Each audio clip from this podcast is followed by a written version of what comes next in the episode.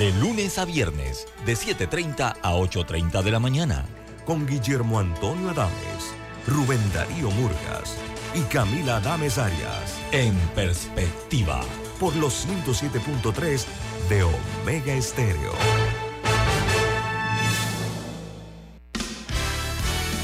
La mejor franja informativa matutina inicia a partir de este momento con un análisis completo del acontecer nacional e internacional. Noticiero Omega Estéreo. Omega Estéreo Noticias.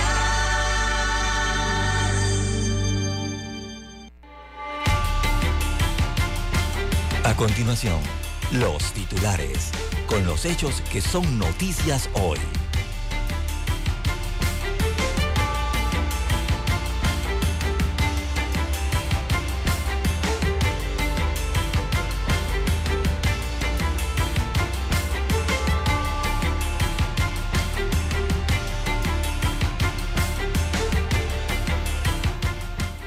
Los espacios perdidos de Estados Unidos, el terreno conquistado por China en América Latina. Estados Unidos debe voltear la mirada a América Latina porque China lo está desplazando. Esto lo dice Axel Kleiser, uno de los intelectuales más influyentes de Chile. Pensar en el departamento de Panamá es inadmisible, dicen diplomáticos panameños. Los trabajadores de ENSA y la empresa alcanzan acuerdo para nueva convención colectiva. Se disipa los aires de huelga. Líderes de CONAPIP dicen sentirse burlados por el desplante del Ministerio de Ambiente. Panamá decomisa más de 1.360 kilos de cocaína caen 15 personas sospechosas por una posible estafa. Más panameños están a favor de la quinta papeleta. Adame rechaza debate virtual controlado en las redes primarias del PRD.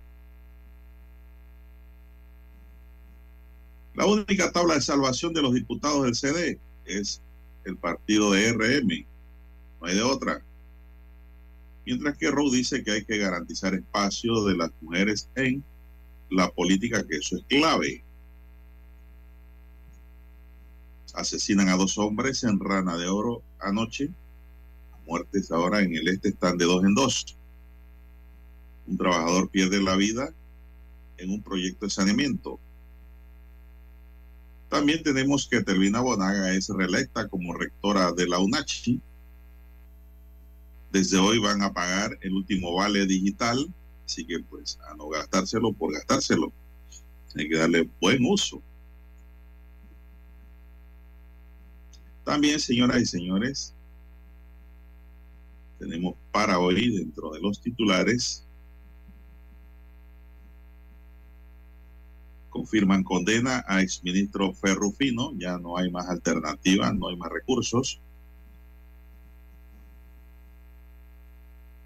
Panamá a la vanguardia con el Instituto Genético. Y también para hoy tenemos que le dan su calle a la Pachenés, el ingeniero. Y niegan sustitución de pena condenado por el crimen de Oristela Batista. Estamos hablando de uno de los hermanos Lucer Pardo. Amigos y amigas, estos son solamente titulares. En breve regresaremos con los detalles de estas y otras noticias. Estos fueron nuestros titulares de hoy. En breve regresamos. Desde el dominante Cerro Azul, Omega Estéreo cubre las provincias de Panamá, Colón, Darién, Panamá Oeste y las playas en los 107.3. Continúa desde el majestuoso Cerro Canajagua en los 107.5, cubriendo todas las provincias centrales hasta el imponente volcán Barú en los 107.3 para las provincias de Chiriquí, Bocas del Toro y Veraguas. Omega Estéreo, para todo Panamá.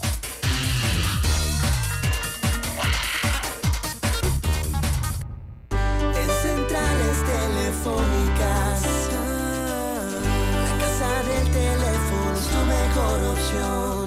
Te asesoramos y ofrecemos buena atención. Con años de experiencia, trabajando para ti. La casa del teléfono, ubicados en ya Hermosa. La casa del teléfono, líder en telecomunicaciones. La casa del teléfono, distribuidores de Panasonic. Ven a visitarnos. La casa del teléfono. 229-0465 lsdtcorp.com Distribuidor autorizado Panasonic. Para anunciarse en Omega Estéreo, marque el 269-2237. Con mucho gusto le brindaremos una atención profesional y personalizada. Su publicidad en Omega Estéreo. La escucharán de costa a costa y frontera a frontera. Contáctenos 269-2237. Gracias.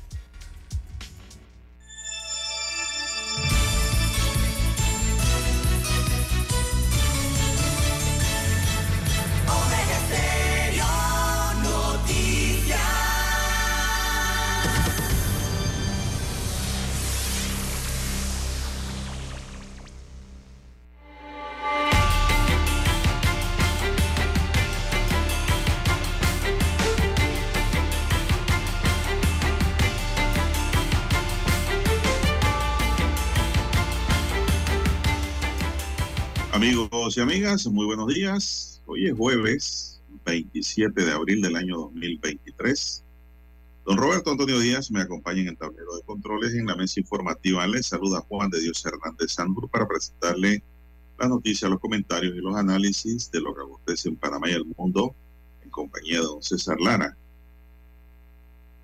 Rosas. Bienvenidos al espacio informativo. Gracias por su sintonía, gracias por esperarnos, gracias por buscarnos, gracias por acompañarnos, por estar siempre pendiente de sus dos horas informativas matutinas al salir del alba aquí en Omega Estéreo, ¿verdad? La noticia comentada. Un noticiero diferente, solo para gente pensante, gente inteligente. Son dos horas que llevamos, ¿verdad? Con todo lo que le podemos brindar para que usted tenga una mañana informada, comentada, tenga su propio análisis, ¿verdad? No significa que usted tiene que estar de acuerdo con lo que uno vierte, sino que usted también entra a pensar como gente pensante. Pedimos para todos salud, divino tesoro, seguridad y protección, sabiduría y mucha fe en Dios. Sin fe no hay nada, nada, nada, nada, nada es como que usted se aproxime a un precipicio y después de ahí ya más nada. No, tiene que tener fe. Que la cosa buena empieza cuando partimos, ¿verdad? Desde esta tierra, como un paraíso, según lo prometido por el sabio creador del universo, por Jesús, cuando vino a tierra. Así que pues con esa fe del carbonero, como quien dice, a Dios rogando y con el mazo dando también, porque no nos debemos, no nos debemos quedar ahí esperando que Dios nos traiga todo Así arrancamos esta mañana, amigos y amigas. Mi línea directa de comunicación es el doble seis catorce catorce cuarenta y cinco. Ahí me pueden escribir. Es mi línea directa de WhatsApp. Doble seis catorce catorce cuarenta y cinco. Línea abierta para los amigos oyentes.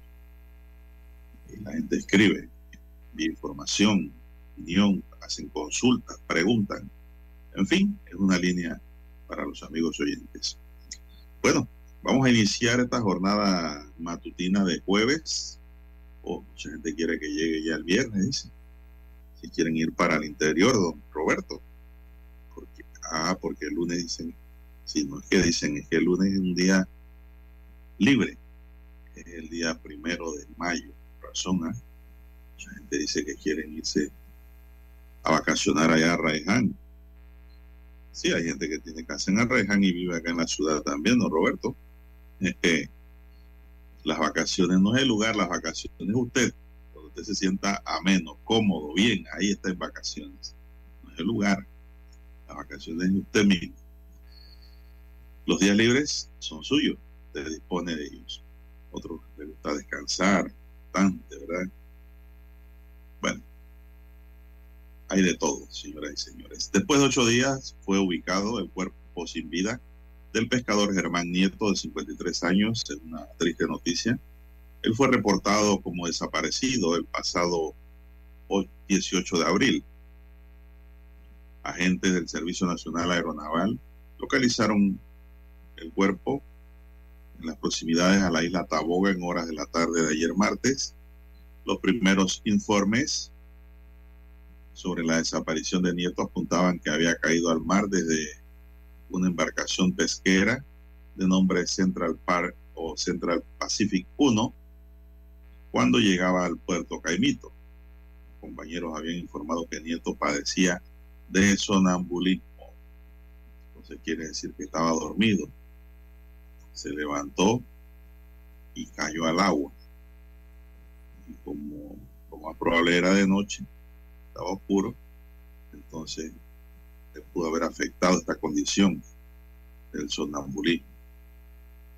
Son las 5.41 minutos, señoras y señores, en su noticiero Omega Estéreo, el primero con las últimas. Lástima. Bueno, son las cosas de la vida, ¿no? Así es la vida. Unos vienen, otros van. Unos nacen, otros se nos van. En otro tema, son las 5.42 minutos, amigos y amigas. Un juez de garantía de la provincia de Colón le legalizó la aprehensión a 14 personas que fueron aprendidas mediante la operación Hanten, requeridas por el delito de pandillerismo por su vinculación con el grupo delictivo Black Time o Niños de Siria. Durante el acto de audiencia, los representantes de la Fiscalía Especializada en Delitos de Asociación Ilícita de Colón presentaron ante el juez los elementos suficientes que vinculan a los sospechosos con este grupo delictivo. Según informó el Ministerio Público, la audiencia de control de garantía continuará hoy jueves a las 10 de la mañana en la sede del SPA de Colón para continuar la individualización de cada sospechoso, la imputación de cargos y el establecimiento de las medidas cautelares que le serán impuestas a cada uno de los indiciados. Estas 14 personas fueron aprendidas ayer en la provincia de Colón, luego de que la Fiscalía de Circuito especializada en delitos de asociación ilícita de esta provincia adelantara la operación con el apoyo de distintas dependencias de la Policía Nacional. La operación inició en horas de la madrugada. Tenía como objetivo ubicar a señalados por la comisión de diversos delitos como robo, hurto de autos, posesión de drogas, armas de fuego ilegales y contra la vida e integridad personal, teniendo como área de operación la provincia de Colón. Así pues que esta audiencia va a continuar hoy, va a continuar hoy en la provincia de Colón. Son las 5.43 minutos, señoras y señores. Dicen que viene el vale digital, todavía, mire, siguen pagando eso. Y sin ningún control. es un pago que se hace, como lo hemos dicho aquí, durante mucho tiempo fuera de control. Porque pasada la pandemia, pues no había ya por qué estar eh, entregando ese vale. Ese vale está bien que se lo daban a las personas que trabajaban y quedaron parados de la empresa privada, recordemos que el gobierno no dejó de recibir ni un solo centésimo. Los empleados, funcionarios estatales, ninguno dejó de recibir nada. Pero los de la empresa privada, los trabajadores que son en realidad los que producen los impuestos y el dinero necesario para que el país funcione, quedó paralizado. Allí pues los trabajadores recibían algo de ese vale se fueron reintegrando a su trabajo, suspendieron las medidas de paralización y el Vale siguió bailando con mucha gente que nunca en su vida inclusive había trabajado, porque los tiraron como piñata, ¿no? Como en regadera. Y aún así está, porque eso no ha tenido un control real por parte de personal especializado en asuntos de sociología, llámese sociólogos, llámese trabajadores sociales, nada, no fue así. Y aquí estoy viendo que el mandatario autorizó pagar desde hoy hasta el primero de mayo el vale digital. Este sería el último pago del vale de los 120 dólares mensuales, a menos que decidan extenderlo nuevamente. Yo creo que no van a decidir. Aquí va a pasar lo mismo que la gasolina. Ya están preparados psicológicamente porque les han dicho que viene el lobo, viene el lobo, viene el lobo, y el lobo no llega. Yo creo que este debe ser el último ya. Y sí, yo creo que estos programas son buenos, pero debidamente estudiados, porque en realidad hay gente que sí no tiene capacidad ni para trabajar por cualquier motivo, están enfermos, están mayores, eh, no tienen nada. Entonces yo creo que sí, estas ayudas son buenas, pero sí se hacen de una manera bien organizada. Pero así como está esto, no. El gobierno decidió extender para marzo y abril el pago de ese beneficio a 156 mil personas con un desembolso, imagínense ustedes, ya de 18 millones de dólares, 19 millones casi, 18.7. La asignación mensual de 120 puede hacerse efectiva en los comercios locales para la compra de medicinas, alimentos y artículos de primera necesidad, entre otros. Hay muchos que venden el vale para comprar guarichín, ¿verdad? Guariquitiri, otros para comprar otras cosas que no están dentro de la gama de rubros eh, que están permitidos adquirir con ese vale. ¿Y quiénes lo compran? Los chinos. ¿Y quiénes más? Esos son los que hacen el negocio. El negocio, el negocio. Bien, amigos y amigas, son las 5.47 minutos. 5.47 minutos. Vamos ya a entrar en la primera pausa de la mañana, pero antes, se prepara don Roberto Antonio Díaz allí, oiga, tengo una nota aquí curiosa y también triste, diría yo, porque una modelo fallece. La modelo Cristiana o Cristina Asen Goraki Gorani, quien era una famosa olifán de las redes, sufrió un paro cardíaco luego de someterse a una cirugía plástica. La joven era conocida en las redes porque quería ser parecida a Kim Kardashian a sus 34 años, años conocida como Aston G. Ella murió en un hospital de California mientras se recuperaba de la operación. La familia de Cristina dijo que su muerte repentina y trágica está siendo investigada después de que el procedimiento médico le empeorara.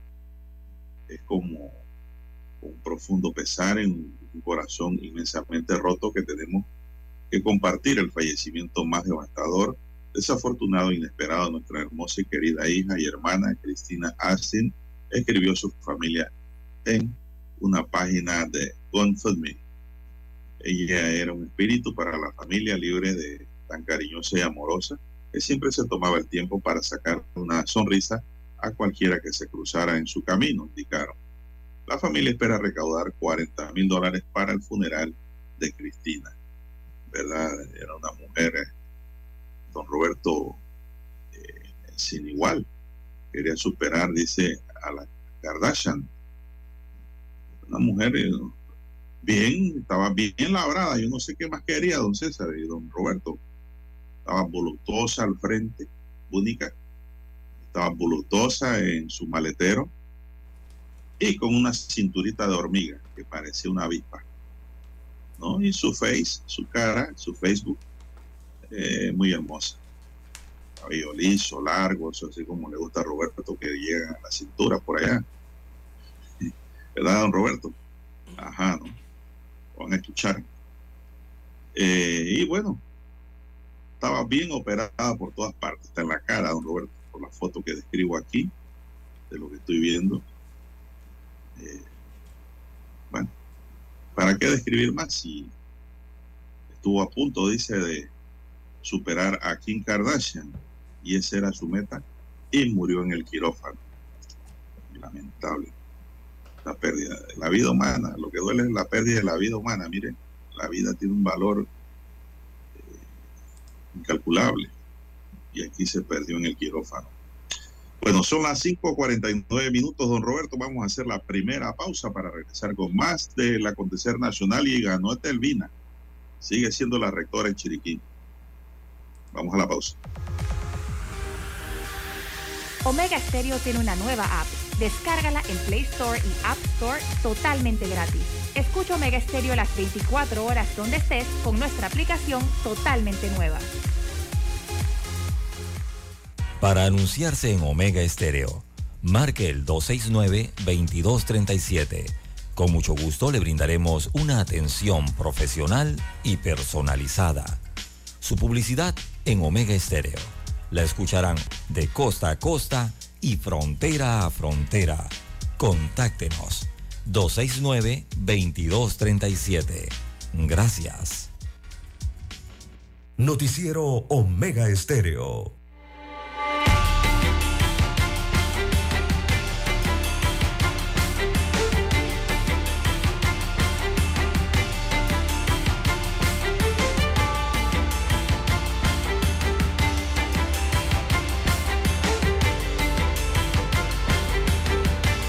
Bien, continuamos, señoras y señores. Son las 5.51 minutos en su noticiero Omega Estéreo. El primero con las últimas. Muy buenos días, muy buenos días, don César Lara Rosa. ¿Cómo amanece?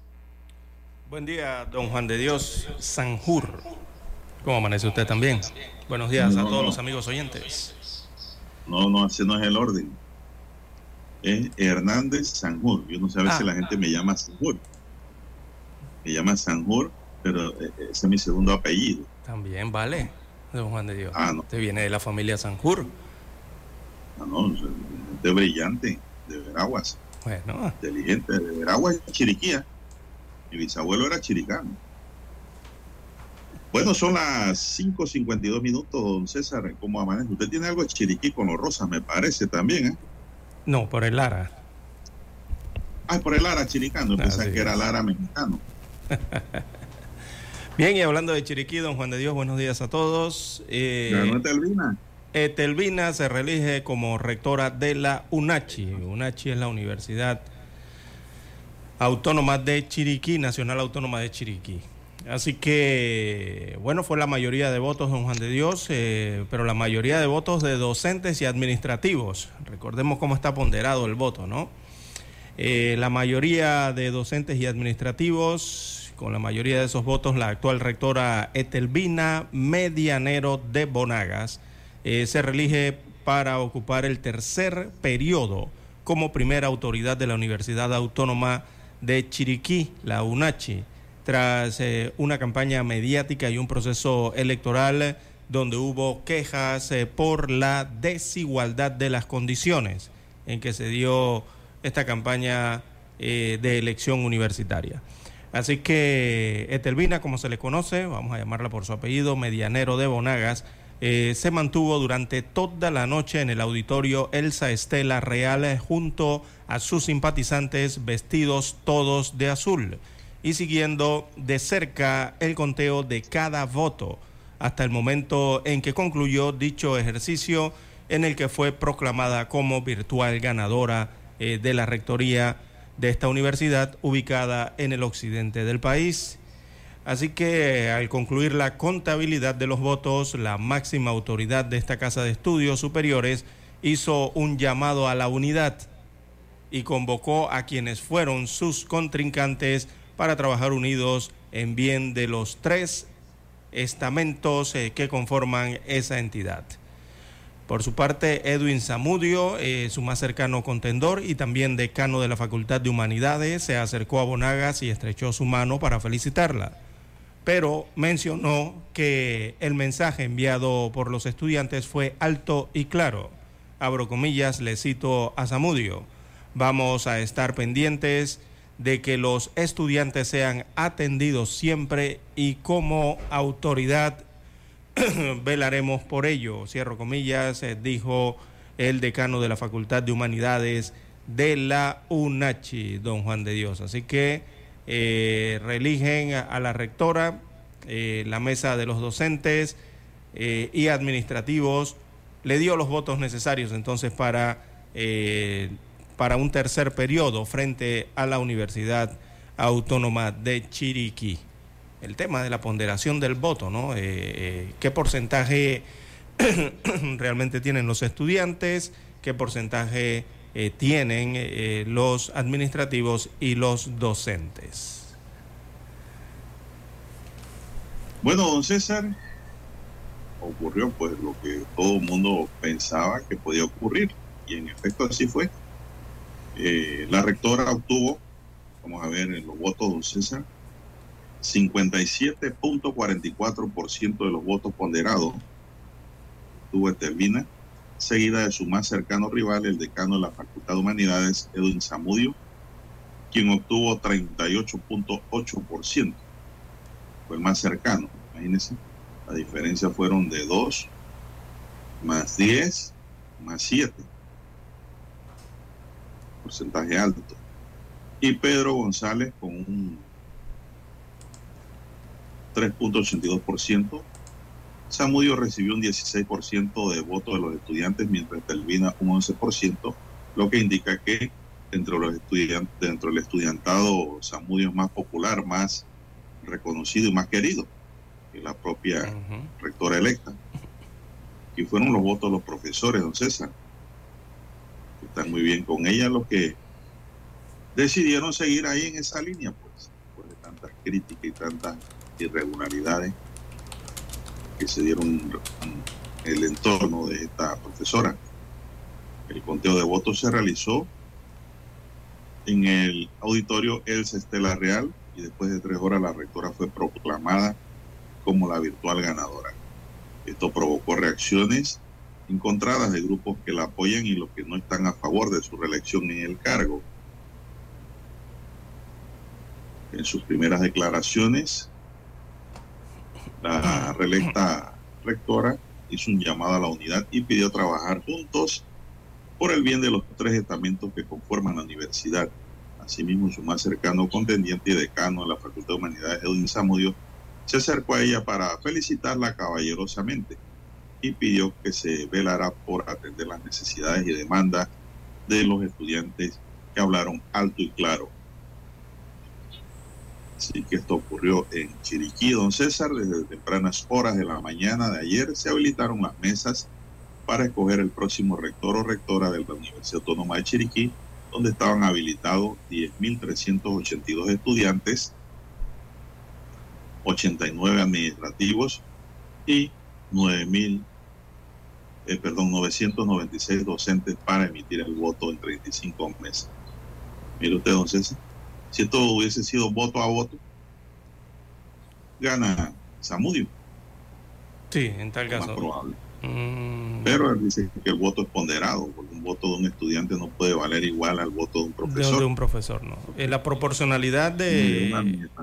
Sí, la proporcionalidad es de 5% de los profesores, 2% de los administrativos y 2% de los estudiantes, ¿no? Bueno, la reelección de Telvina Medianero como rectora de la UNACHI ha generado controversia debido a la baja aceptación por parte de los estudiantes. Sin embargo, la rectora ha prometido trabajar por el bien de la comunidad universitaria y atender las demandas de los estudiantes. Solo el tiempo dirá si podría, podría cumplir con sus promesas y mejorar su gestión durante su tercer mandato, don César. Yo recuerdo en secundaria, don César, cuando sacamos a una directora de un colegio, a punto de paro, los estudiantes. eso ocurrió, eso fue real y fue en San Miguelito, ocurrió en el Instituto Rubiano paralizamos la escuela y no le quedó más al Ministerio de Educación en aquel entonces que cambiar a la directora del plantel. Recuerdo yo, teníamos como dirigente a don Mario de la Cruz. Eso ocurrió. Acá los estudiantes quieren es a Samudio y no a Telvino. Bueno, son las seis en punto de la mañana. Roberto. Tómese un sorbo de café y vamos a la pausa. Vamos a escuchar el himno nacional.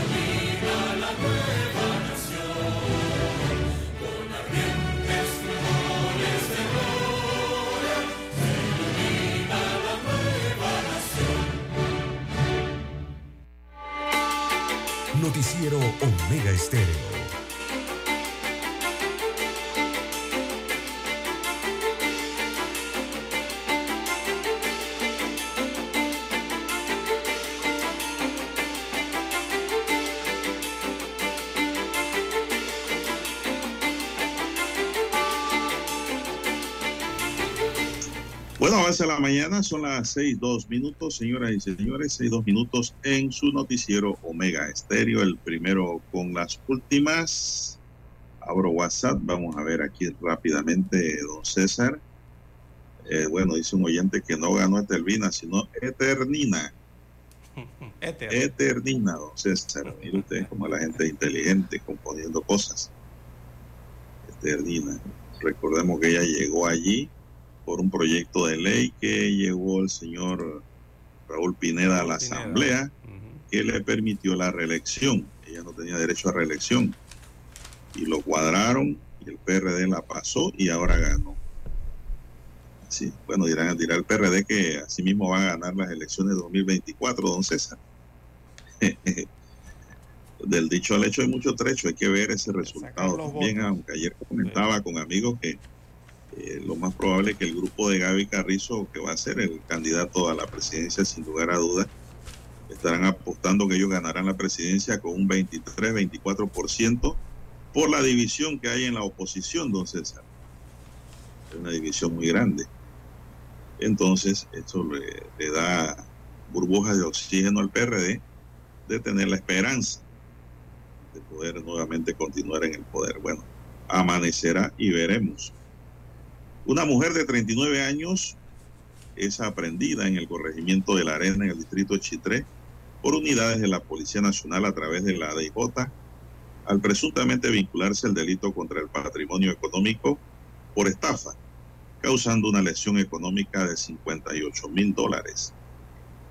La sospechosa oriunda de la provincia de Herrera se hacía pasar como agente de viajes, ofreciendo a sus víctimas paquetes hacia el exterior, solicitando pagos de altas sumas de dinero por adelantado que le eran depositados por los chitreanos que tenían ganas de viajar.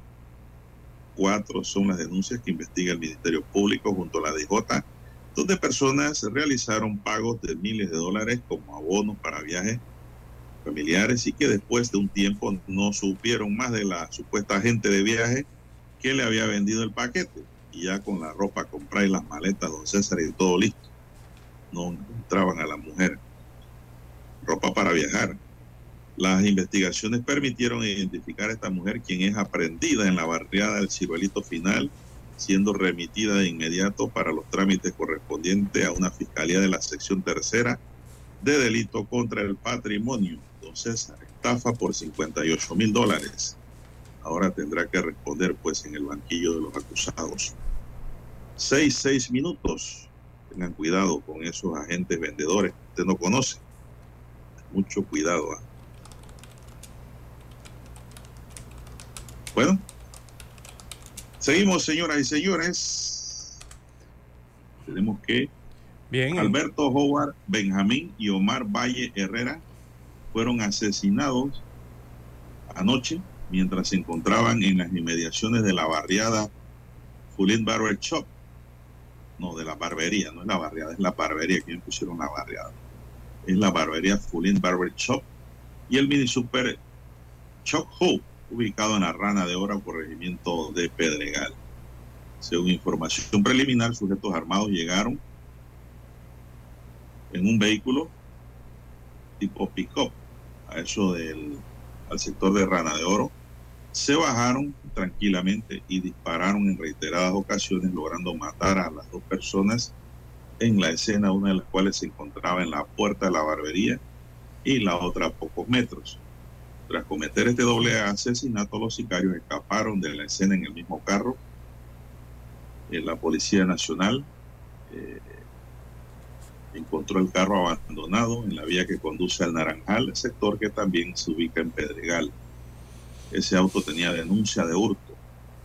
El subdirector de la Policía Nacional, Simón Enríquez, confirmó que una de las víctimas, de las cuales aún no se ha divulgado su identidad, mantiene antecedentes penales. Ya recientemente había salido de un centro penitenciario, el Ministerio Público y Enríquez también confirmaron que otra persona resultó herida y fue llevada al hospital Irma Sanetato. Esto ocurrió anoche, don César, y están muriendo de dos en dos ahora las personas.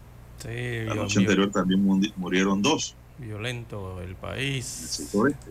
Está violento.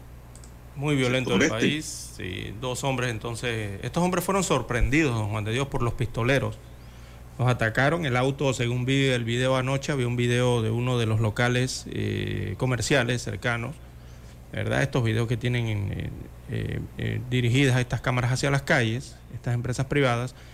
Circuló anoche ese video, don Juan de Dios, eh, cómo él llevó el vehículo, ¿no? El pick-up color oscuro, negro, me parece que era.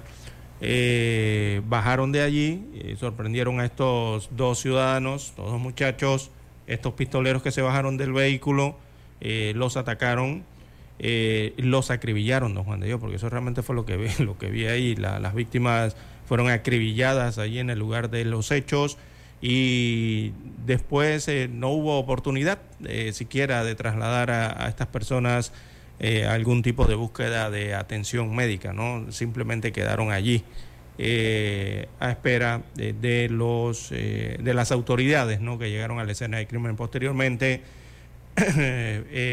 a buscar algún tipo de indicio, ¿no? Que ayudara a las investigaciones. El primer indicio es evidentemente el video de los comercios aledaños al lugar donde se registró este hecho. No hay detenidos por este caso hasta el momento, don Juan de Dios.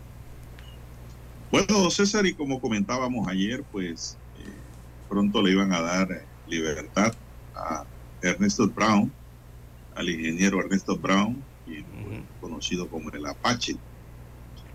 Hoy tiene Y conferencia de ayer, prensa. pues, eh, consignaron la abogada de Brown, eh, Yamilet Moreno, indicó que dentro del tiempo fijado por el juez de garantía continuarán aportando más pruebas sobre la inocencia de su cliente.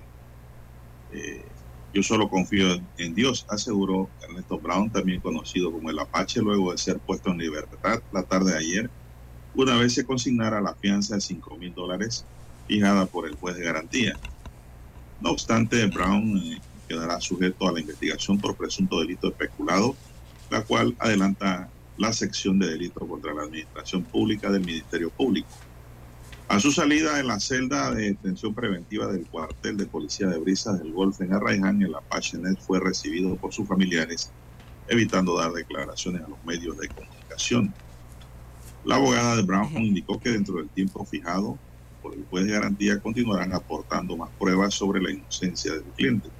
Añadió que los dos autos modelos sedán y pick-up que el Ministerio Público aduce están desaparecidos se encuentran en diversos talleres mecánicos, negando además que los mismos hayan sido vendidos o traspasados a terceras personas. ¿Se está dando cuenta, César, lo que comentamos en esta Eh. mesa muy responsablemente? Así es. Así es, don Juan de Dios. Ayer la abogada de hoy, eh, el, el Apache Nes, como se le conoce al artista aquí en Panamá, este señor de apellido Brown, tiene una conferencia de prensa, don, don Juan de Dios, junto a sus abogados o a su abogada. Eh, van a explicar este tema. Ayer la abogada, como usted bien ha adelantado, eh, eh, explicó parte de la situación del cantante de música reggae o música urbana, como le llaman aquí, y explicó que la situación del artista, también explicó la situación del, de- del otro pastor evangélico y del artista, ¿no? Colonense. Pareciera, don Juan de Dios, que una cadena de informes eh, de varios operativos, eh, como que crearon confusión, don Juan de Dios, en las informaciones que se han dado, ¿no? En los últimos días. Eh, la abogada adelantó o explicó algo al respecto de ello, pero seguramente hoy en la conferencia de prensa dará una explicación más detallada al respecto de la situación del cantante de música urbana aquí en Panamá. Pero todo indica que parece haber eh, malos entendidos y confusiones, don Juan de Dios. ¿eh? A mí me llamó la atención, don César, el hecho de que esa fianza se la establecieran por un monto bajo de 5 mil dólares. Eso me indica a mí entonces como que el juez no está muy convencido de que el Apache haya, haya violado la ley penal. Eso es lo que a mí me indica por mi experiencia.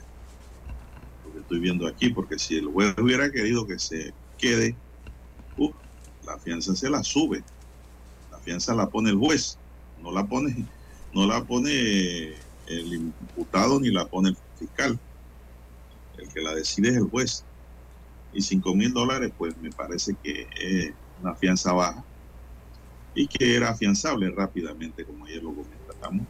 Y ahora la abogada dice que no es cierto que le haya traspasado nada, don César. Bueno, por eso. Que los carros están en taller. Ahí está la cosa. Pues. Si la abogada lo dice, porque ella tiene que tener las pruebas, de lo contrario va a quedar mal, públicamente. Mm, bueno, eh, a esperar a ver si se consigna bien todo este, si hay o no hay delito realmente, ¿no? En el caso del pastor eh, don César Aguirre, sobre eso no se ha dado más detalle. Ayer iban a hacer otras audiencias, pero eran casos separados. ¿ah?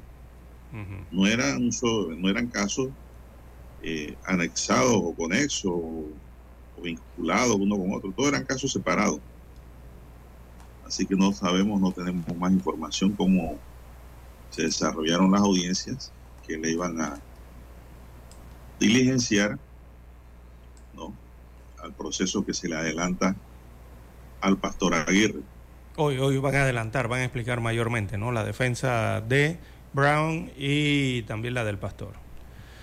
Bien, las 6:14 minutos de la mañana en todo el territorio nacional. Tenemos que cumplir con una pausa y retornamos. Noticiero Omega Estéreo. Desde los estudios de Omega Estéreo, establecemos contacto vía satélite con la voz de América. Desde Washington, presentamos el reportaje internacional.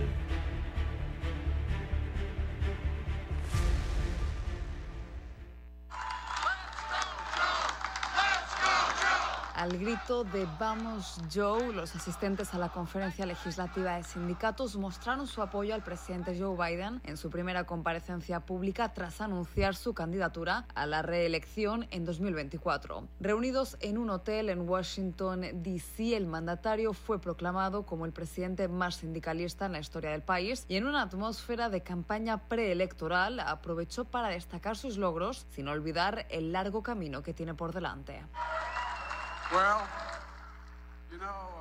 Bueno, ya saben, estoy aquí porque no hay mejor lugar para hablar sobre el progreso que hemos logrado juntos y no lo habríamos logrado sin ustedes. Y eso no es una hipérbole, es un hecho.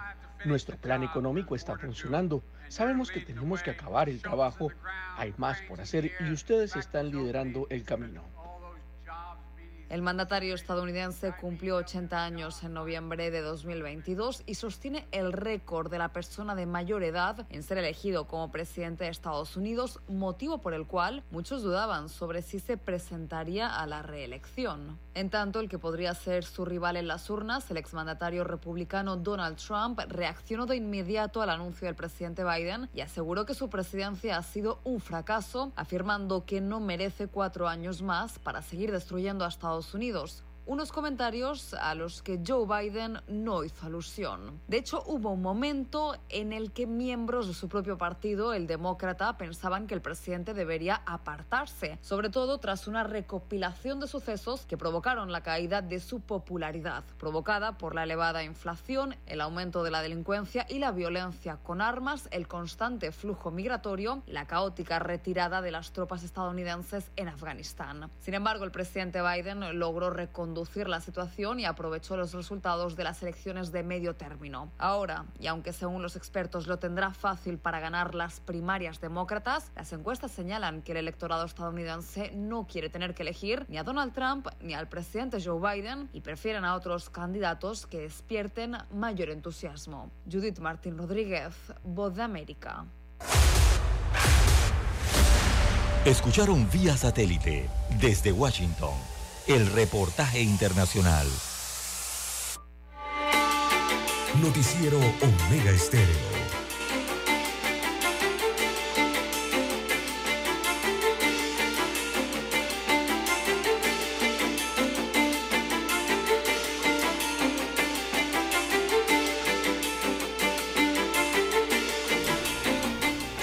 Bien, seguimos. No hay que escarbar mucho en la historia para demostrar que Panamá ya no es un departamento de Colombia, ni tampoco que aún mantenemos compromisos con Estados Unidos. Basta decir que Colombia reconoció la separación a regañadientes y la selló con el Tratado Urrutia-Thompson de 1914 con Estados Unidos. Reconoció el profesor Julio Yao como reacción a las últimas réplicas del cuerpo diplomático de Panamá, las palabras de Álvaro Leiva, ministro de Relaciones Exteriores de Colombia. Y es que las aseveraciones del canciller colombiano se han ganado las calificaciones de irrespetuosas y poco amistosas por parte de Yanaina Tiwanei como ministra de Relaciones Exteriores de Panamá, quien espera que las declaraciones de Leiva sobre Panamá sean solo resultado de un laxus. Sin embargo, la comunidad diplomática panameña eh, no ha sido tan comprensiva con Leiva. Todo el mundo ha rechazado eso, César. Sí, claro. En 1903 somos un país soberano independiente, no somos ningún departamento de Colombia, país del que nos separamos. Y en nuestro territorio no existe ni una sola presencia de tipo colonial, dijo Tawaini, como respuesta a las palabras de Leiva, que en realidad ha ofendido a los panameños. No ha ofendido ni al gobierno, ¿ah? ha ofendido al Estado. Sí, a los ciudadanos. Julio Yao también le recuerda al canciller colombiano que fue Colombia y no Panamá el país que permitió a Estados Unidos intervenir en el antiguo departamento conforme al Tratado Mayarino-Picla de 1846, el cual legalizó la injerencia estadounidense en el istmo y facilitó la separación en 1903. Fue Colombia y no Panamá la que permitió la intervención de Estados Unidos en la guerra civil de los mil días entre liberales y conservadores, preámbulo de la separación eso lo dijo el profesor Yao dándole clases al canciller colombiano que parece que no repasa la historia, don César. Sí, ese y otros tratados más, don Juan de Dios. Pero ¿por qué pasaba eso? Estaba más claro que el agua, ¿no? Según la historia, don Juan de Dios. Y eh, Colombia realmente hacía eso porque tenía abandonado el, el departamento de Panamá, don Juan de Dios. Como lo tenían tal abandono, evidentemente no le importaba, ¿no? Ni en los políticos, ni el aspecto social de lo que pasaba en esta parte del territorio en aquellos años ¿no? que pertenecíamos a él, eh, estábamos allí. Eh, la parte administrativa tampoco andaba muy bien, o sea, estaba abandonado este lado, ¿no? Eh, así que evidentemente Colombia permitía eso, según bien lo explica el historiador Yao, don Juan de Dios. Después vino el Herranjay, ¿no? por parte del Senado colombiano y realmente este tratado, el último, el Herranjay, eh, era el que abría la puerta para que los Estados Unidos pudiera construir un canal en Panamá, luego de lo que había ocurrido con la empresa eh, del canal francés, ¿no? Y tras su rechazo, eh, recordemos, luego de que Panamá se convirtiera en un Estado soberano, después vino entonces el Tratado Jaibuno Barila del 1903, el tan conocido Jaibuno Barila, ¿no? Y, este tratado, recordemos que le concedía precisamente a los Estados Unidos a perpetuidad el control del canal y sus zonas aledañas. Sin embargo, don Juan de Dios, amigos oyentes, luego de años de lucha, se puso fin a ese tratado Jaibuno Varila, don Juan de Dios. Y el 7 de septiembre de 1977, después de tantas luchas, ¿verdad? Tanto esfuerzo, se logró firmar entonces un nuevo tratado llamado Torrijos-Carter. Eh, y ese tratado Torrijos-Carter desde el 77 eh, fue entonces el que permitió en diciembre de 1999, el 31 de diciembre del 99, eh, le permitió a Panamá recuperar finalmente la plena soberanía en la zona del canal y su total control administrativo. Eh, por ello entonces eh, Panamá eh, dejó de ser en 1903 un departamento, ¿verdad? Y después tampoco dejó, después dejó de ser un enclave colonial cuando se cumplió el Tratado Torrijos-Carter en 1999. Así que Panamá no es ni departamento de Colombia, ni tampoco enclave colonial de los Estados Unidos de América si es que la memoria del canciller eh, colombiano eh, tiene lapsus. Bueno, José Miguel Alemán también habló sobre el tema, quien compartió su reacción eh, con la decana y considera apropiadas las primeras acciones de Tijuaney ante la situación, recordando que las respuestas diplomáticas son manejadas por niveles y que Panamá está reaccionando de manera verbal por su figura más alta, pero también señala que de insistir la contraparte colombiana en su ofensiva actitud, procedería a pasar a una segunda etapa que podría ser llamada a consulta a nuestro embajador en Colombia. correcto. Alemán también destaca que es importante que se tome en consideración la importancia de mantener en la medida de lo posible las relaciones en positivo con Colombia debido a la cercanía, así como la crisis de gabinete en la que se ve envuelto actualmente el gobierno del presidente Gustavo Petro, que por segunda vez en menos de 12 meses en el puesto pide la renuncia protocolaria del mismo. Esta ocasión podría resultar oportuna para la salida del ignorante y altanero Álvaro Leiva y su reemplazo por una figura mejor calificada para el alto cargo que supone el puesto que ocupa, concluyó el ex canciller César. Creo que va por ahí. caracterizado por tener cancilleres excelentes. Sí, yo creo que va por ahí. La diplomacia, don César.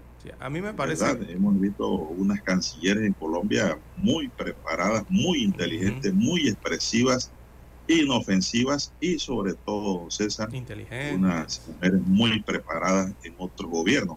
Pero llega Petro con este chabacán y empieza a insultar a Panamá. Qué bárbaro. Entonces, una, don César, una falta de respeto, no es correcto.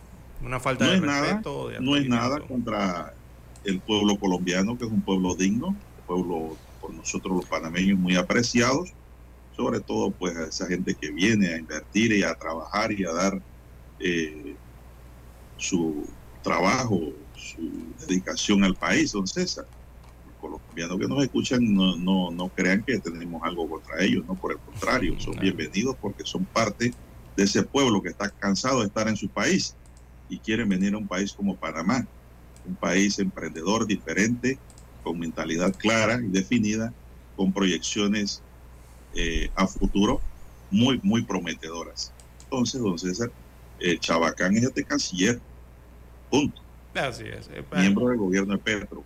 Como, sí, como lo dije la- al inicio de la semana pasada, don Juan de Dios, de- creo que fue el lunes o martes, eh, una falta de respeto completa, eh, un soberano atrevimiento, eh, esta- estas palabras, ¿no?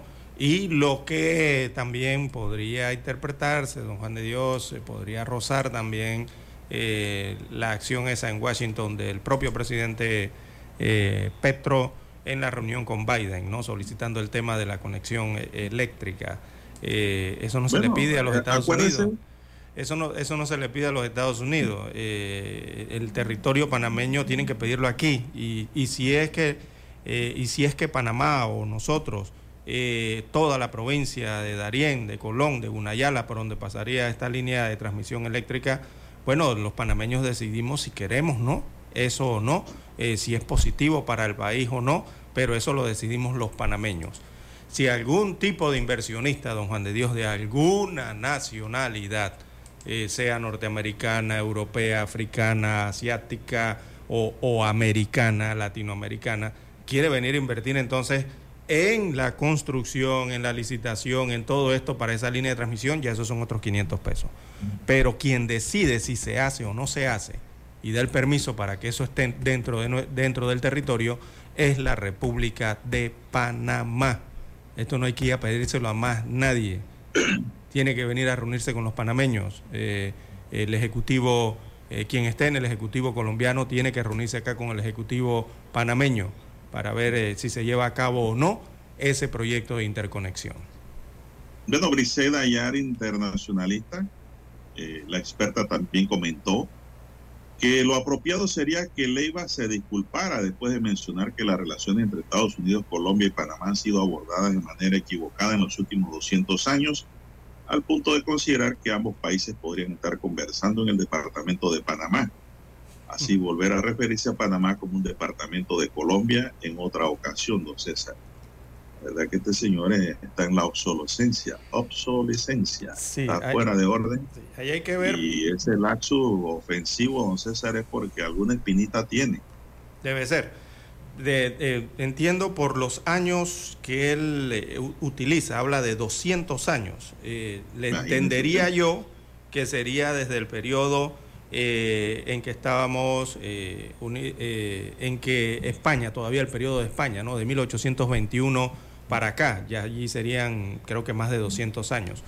Pero respecto a Colombia no son 200 años, don Juan de Dios. A la Unión a Colombia no. Eh, 1903 para acá son mm, poco más de 100 años, más de 115 años creo que es. De- del, del 3 para acá, ¿no? De 1903. El- el- lo cierto es que el gobierno de Petro tambalea siempre, don César, por donde sale. Eh, tiene una selección eh, débil en su gobierno. Don César no las tiene todas consigo porque ni el mismo pueblo colombiano ya lo quiere. No, poco está- tiempo. tiene muy poca popularidad. Ya los allá. colombianos no están de acuerdo con este señor.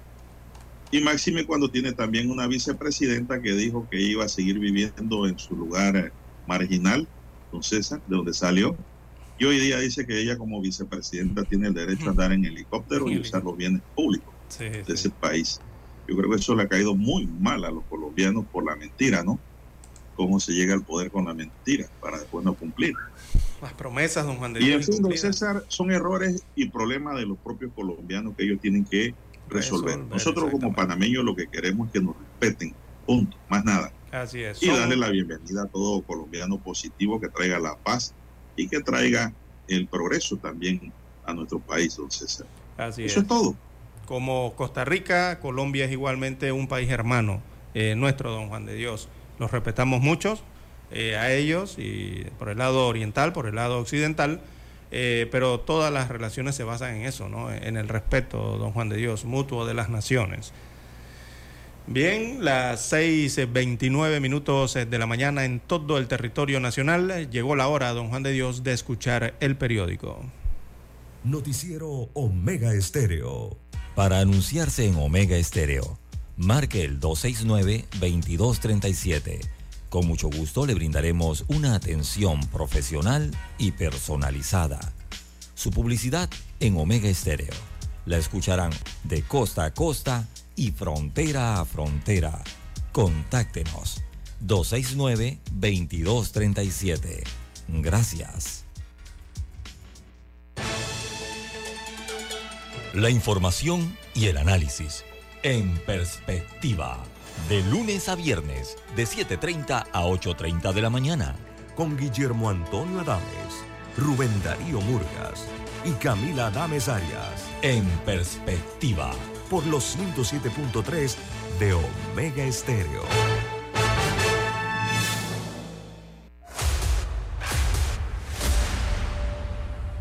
Desde los estudios de Omega Estéreo, establecemos contacto vía satélite con la voz de América. Desde Washington, presentamos el reportaje internacional.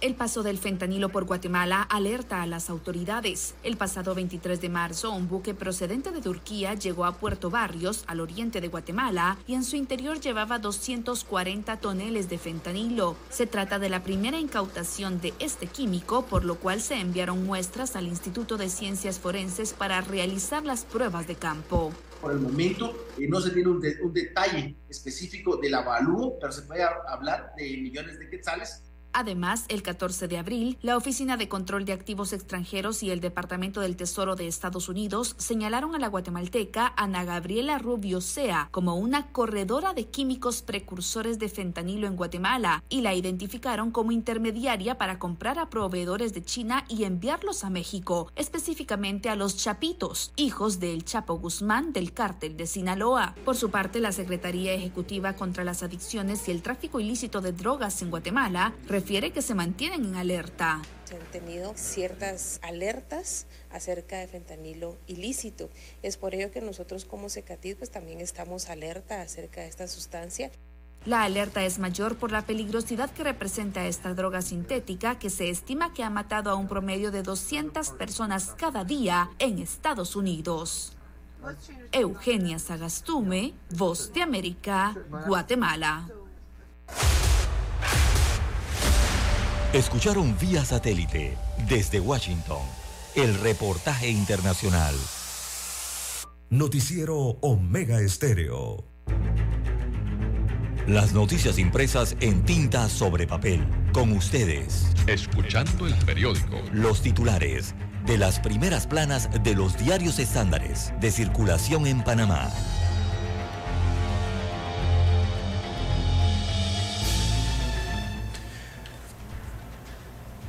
Bien, amigos oyentes, el diario La Prensa titula para este jueves 27 eh, de abril del año 2023. Eh, Robinson se aferra a sus intereses en el transporte. Eh, piden rendición de cuentas. El diario La Prensa destaca que mientras organismos y organizaciones y ciudadanos rechazan la sanción que impuso la Autoridad Nacional de Transparencia y Acceso a la Información ANTAI a el diario La Prensa, por haber eh, publicado una foto de Benicio Robinson sin su autorización, el diputado eh, defendía su condición de transportista y cabeldeaba en la Asamblea Nacional un proyecto de ley que arrincona a las plataformas digitales en favor de las concesionarias, en las cuales él tiene intereses particulares. Destaca hoy eh, el lead de la noticia principal del diario La Prensa para hoy. Señala que Robinson, presidente del Partido Revolucionario Democrático y de la Comisión de Presupuesto de la Asamblea Nacional, confirmó con sus propias palabras lo denunciado en el reporte que en el reportaje que motivó la sanción de la ANTAI a la prensa, que él está ligado a concesionarias del transporte público en Bocas del Toro ante una pregunta a la cadena televisiva TVN, dijo que eh, tiene intereses en las rutas de Panamá Changuinola, Chiriquí Grande y Bocas del Toro. En tanto, los, las reacciones eh, por la multa de 5 mil dólares al diario La Prensa no cesan. Así que la Gran Alianza Nacional por Panamá, que integran decenas de gremios y asociaciones, rechazó la sanción señalando que esta acción puede interpretarse como una complicidad ante posibles actos que van contra la ética y la transparencia. Destaca hoy el diario La Prensa, eh, refiriéndose a el diputado Benicio Robinson, presidente del PRD, dice que primero fue transportista y luego diputado. Así que fustiga a sus críticos y cabildea la ley en contra de las plataformas digitales, destaca el diario La Prensa para hoy. En más títulos eh, de portada de la prensa alertan efectos eh, del Estado intervencionista, esto en el CADE. Las, eh, la intervención del Estado en la economía panameña muestra que existen ineficiencias y medidas que en lugar de favorecer al país, en conjunto benefician a un grupo en el poder, destaca el rotativo. Petro cambia a siete ministros, pero deja a canciller Leiva, esto en Colombia. Así que el canciller colombiano Álvaro Leiva, quien eh, la semana pasada se refirió al departamento de Panamá en una visita oficial a Washington, eh, se mantiene en el cargo a pesar de que el presidente Gustavo Petro renovó buena parte de su gabinete. Recordemos que estas declaraciones de Leiva eh, provocaron una queja verbal de Panamá a Colombia. También en otros títulos eh, de la prensa para hoy tenemos eh, primarias del panameñismo, solo Blandón se postuló como candidato presidencial, esto de cara a las elecciones del año 2024. Así que el periodo de postulaciones para las elecciones primarias del Partido Panameñista a celebrarse el próximo 23 de julio cerró este miércoles 26 de abril con un solo candidato a la presidencia de la República, el actual presidente del partido opositor, José Isabel Blandón. También en panorama de la prensa, el fentanilo es mortal hasta en cantidades mínimas, destaca experto norteamericano en Panamá. También en panorama, delito ambiental amenaza la biodiversidad de Colón. La gente está preocupada por la mina. Dicen eh, los moradores de estas comunidades que ya no se pueden bañar en los ríos debido a la contaminación que presentan. Esto allá en los distritos de Donoso y el Distrito Especial Minero Omar Torrijos Herrera, eh, hacia la costa abajo de Colón.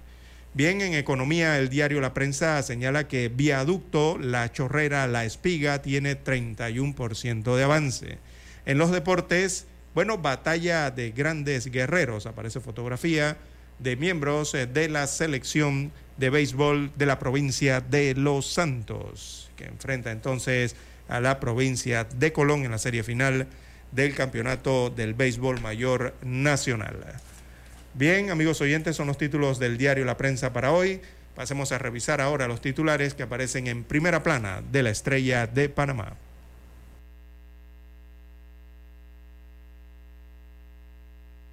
Está en mute, Juan.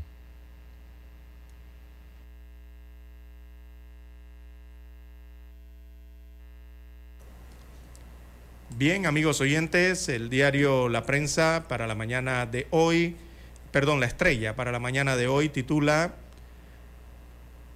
Es verdad que los políticos están ahí para servirse a sí mismos, dice Axel Kaiser.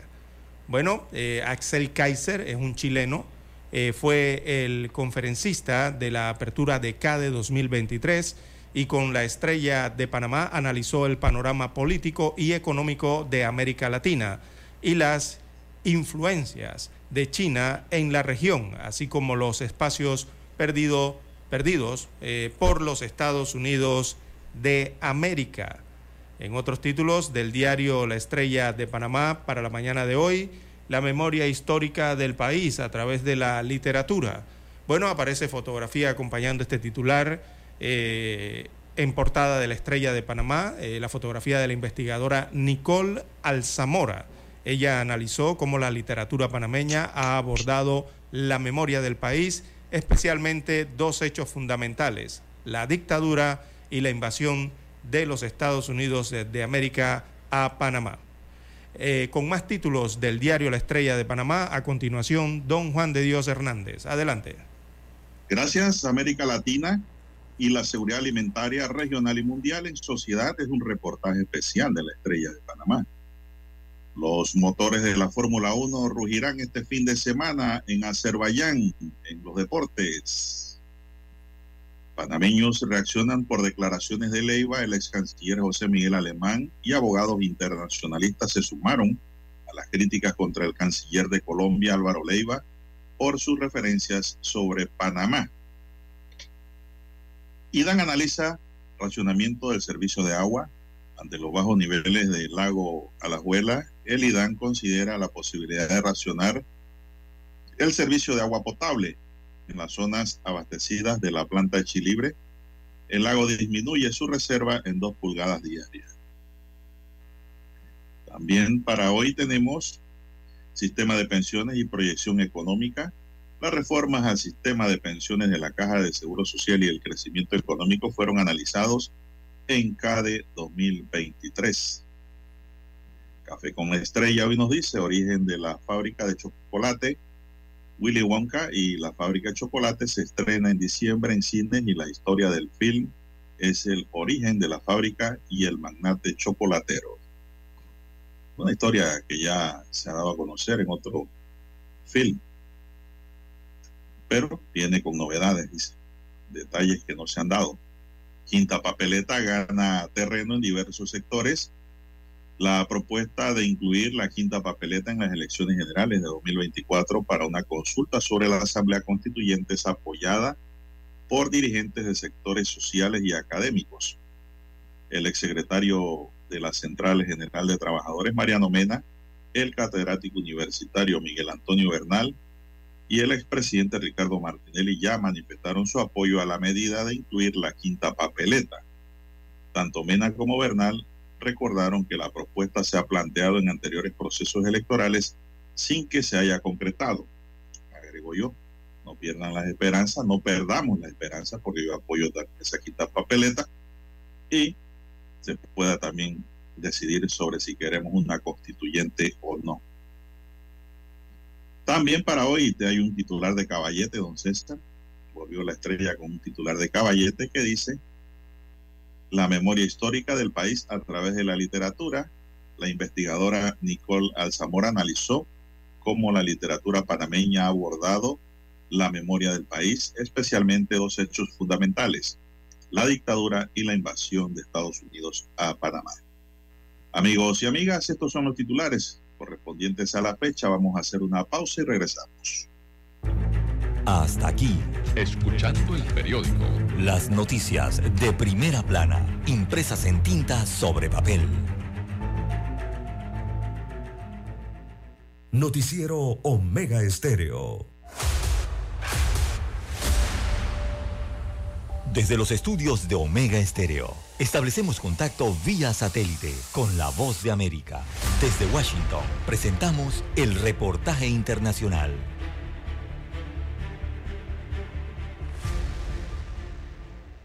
Nicaragua, Cuba y Venezuela continúan siendo los tres principales países de la región donde la libertad de prensa y el ejercicio del periodismo independiente pasan por su momento más oscuro, según reveló la Sociedad Interamericana de Prensa, la CID, durante su reunión semestral de tres días en medio de un periodo crítico para la vigencia de este derecho en las Américas, con el agravamiento de los ataques contra los medios de comunicación. Michael Greenspan, presidente de la CID, remarcó estos conceptos al inicio de la cita de la organización y aquí su voz en la traducción oficial del evento. El deterioro de estas libertades eh, erosiona todos los derechos eh, humanos y acalla la esperanza que podamos tener de vivir en sociedades democráticas. Como ya es habitual, los 24 vicepresidentes regionales de la CID presentaron los informes correspondientes al estado de la libertad de expresión y de prensa en cada uno de sus países. Los datos más relevantes son que desde noviembre del año pasado, nueve periodistas fueron asesinados, cuatro siguen encarcelados y otros cuatro fueron secuestrados en la región, mientras decenas de comunicadores del Salvador, Cuba, Nicaragua y Venezuela fueron forzados al exilio. Carlos Jornet, presidente de la Comisión de Libertad de Prensa e Información de la CID, detalló durante la presentación del informe. Un dato positivo en la región es que en este semestre disminuyó la cantidad de asesinatos de comunicadores. Aún así, registramos nueve casos, cuatro de ellos en Haití, además de cuatro secuestros. Uno de los ejes centrales de esta reunión semestral de la CID durante el primer día de reunión fue la situación de la prensa en Nicaragua, abordada bajo el panel Nicaragua despojada, un país sin legitimidad ni justicia, sala de redacción, Voz de América. Estados Unidos atracará submarinos nucleares en Corea del Sur. El presidente de Corea del Sur, Jun Suk-yeol, y el presidente Joe Biden anunciaron en la Casa Blanca un nuevo acuerdo pese al Tratado de No Proliferación Nuclear, firmado en 1991, donde ambos países se comprometieron en retirar todo su arsenal nuclear. Un compromiso que hoy se marca en 70 años de relación bilateral. Este año marca el 70 aniversario de la alianza entre nuestras dos naciones. Es un vínculo inquebrantable forjado en la valentía y el sacrificio de nuestro pueblo, santificado por la sangre de las tropas estadounidenses o coreanas que lucharon y defendieron la libertad. Esta nueva declaración de Washington es una respuesta al aumento de las pruebas de misiles balísticos por parte de Corea del Norte en los últimos meses y estipula que Estados Unidos tendrá el control operativo de sus armas nucleares desplegadas en territorio surcoreano en caso de que Corea del Norte emplee arsenal nuclear. Hoy me enorgullece decir, señor presidente, que creo que nuestra asociación está lista para asumir cualquier desafío que podamos enfrentar. Lo vemos en el Indo-Pacífico, donde nuestra alianza es el eje de la seguridad y la prosperidad regionales. El acuerdo también exige que los ejércitos de Estados Unidos y Corea del Sur fortalezcan el entrenamiento conjunto e integren mejor los activos militares de Corea del Sur en el esfuerzo de disuasión estratégica conjunta. En el pasado, cuando la amenaza estaba muy lejos, tal vez teníamos algo de tiempo, pero ahora, ahora la amenaza está justo frente a nuestra puerta. Lo importante es que tenemos que hacer que Corea del Norte nunca se atreva a recurrir a sus armas nucleares. Durante el encuentro, Biden elogió la entrega de 230 millones de dólares que Seúl le hizo a Kiev, pero pidió un rol más activo para repeler a Rusia. Por su parte, un chef estadounidense, hijo de una inmigrante coreana, deleitará este miércoles a los mandatarios con una cena de Estado en la Casa Blanca. Diva Lizette Cash, Voz de América, Washington. Escucharon vía satélite desde Washington el reportaje internacional. Noticiero Omega Estéreo. Problemas de tierra, reclamos por accidentes, despidos injustificados, reclamos de herencias, sucesiones, daños y perjuicios. Todo problema legal civil, penal y laboral, consulte al 6614-1445. Licenciado Juan de Dios Hernández le atiende. 6614-1445. Con atención en Panamá, Panamá Este, Panamá Oeste, Colón, Coclé, Santiago, Herrera y Los Santos. Anote y consulte 6614-1445. Es momento de adentrarnos al mar de la información. Este es el resultado de nuestra navegación por las noticias internacionales más importantes en este momento.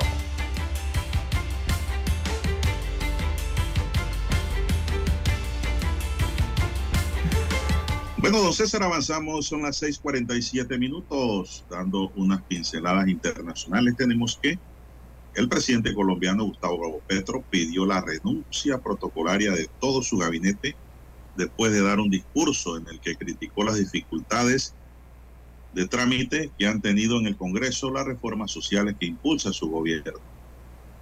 Así lo confirmaron AF fuentes de la presidencia que no dieron más detalles sobre la decisión del mandatario en el que sería el segundo gran remesón de su gobierno tras la salida de febrero pasado de los entonces ministros de Educación Alejandro Gaviria, Cultura Patricia Ariza y de Deportes María Isabel Urrutia. Luego, el presidente publicó un hilo en Twitter en el que aseguró que hará un replanteamiento del gobierno por las decisiones políticas tomadas hoy. Esto en referencia a que los partidos conservador, liberal y de la U ratificaron el martes que no apoyan las reformas a la salud, que hoy fue aprobada en primer trámite por la Comisión Séptima de la Cámara de Representantes. La invitación a un pacto social para el cambio ha sido rechazada quienes se han enriquecido con el uso del dinero público no se han dado cuenta que la sociedad demanda sus derechos y que eso implica diálogo y el pacto, dijo Petro. Sin embargo, pues eh, la Cámara de Representantes le ha colocado, como quien dice, un palo de escoba en el ring que quiere hacer girar Gustavo Petro. Ha atravesado y por eso pues ahora está buscando un gabinete más político para ver si puede abrir la llave que él dice que necesita abrir para Colombia. Son las 6:49. ¿Qué más tenemos, don César? Bueno, allí cerca de Colombia, en Ecuador, don Juan de Dios, la policía ecuatoriana detiene en flagrancia a parlamentario acusado de violar a mujer durante entrevista de trabajo. Así que los policías ecuatorianos eh, detuvieron eh, al asambleísta Peter Calo del movimiento indigenista Pachacutic, eh, acusado de violar a una mujer a la que había citado a una entrevista para ofrecerle un empleo.